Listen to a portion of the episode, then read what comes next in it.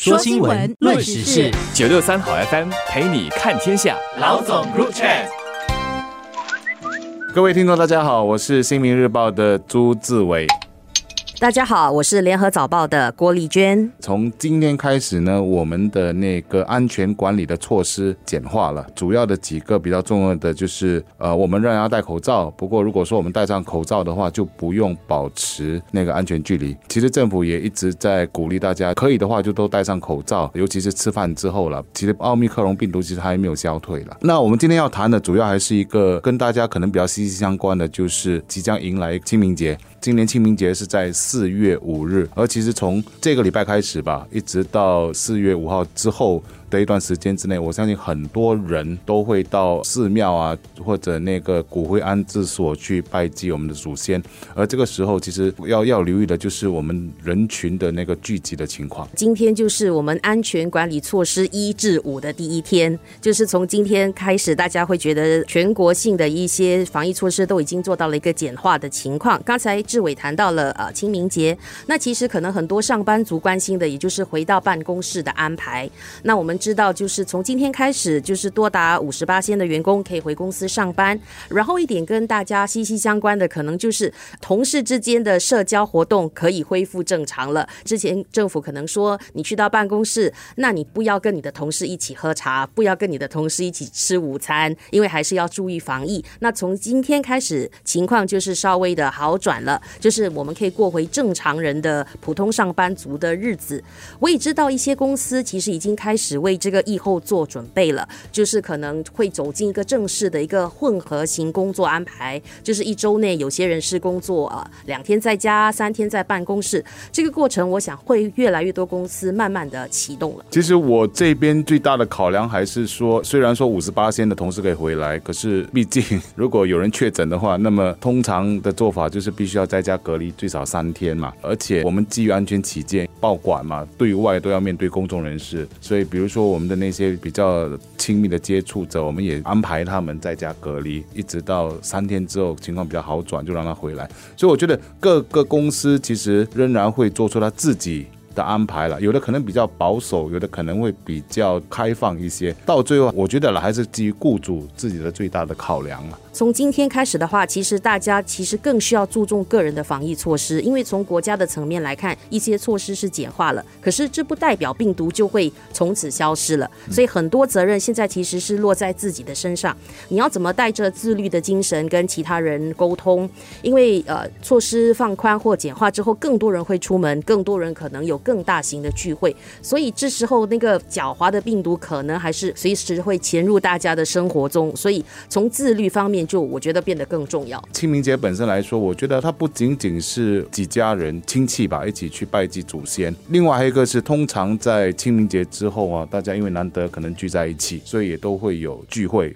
虽然从今天开始，呃，每一次我们到一个家庭拜访的话，已经不再是每天五个人，而是每一次五个人。可是我觉得尽可能的话，我们不要去就有老人家还没有打疫苗的小朋友的家里拜访吧。我想这些都可以再等一等，因为奥密克戎其实还这 还在我们的四周围传播的哈。虽然我们都打了疫苗，然后基本上症状是轻微的，不过现在也有那个数字显示，一些患有病患的老人家哈。就算打了疫苗之后，可能在得了那个奥密克戎之后，可能会引发那些病症，所以这些都是我们要留意的。说新闻，论时事，九六三好 FM 陪你看天下。老总 Group Chat。一些庙宇，比如说城隍庙啊、光明山啊、佛光山、居士林这些，基本上都会跟着规定开放。而目前他们的人数来说，就是你场地的容量的五十八些嘛，呃，就是一千个人以上的，所以取决于庙的大跟小，所以他们都有自己的规定。目前来讲，那个造访的人数可以从每组两个人，共五百个人，增加到从今天开始啊，每组五个人，共九百个人。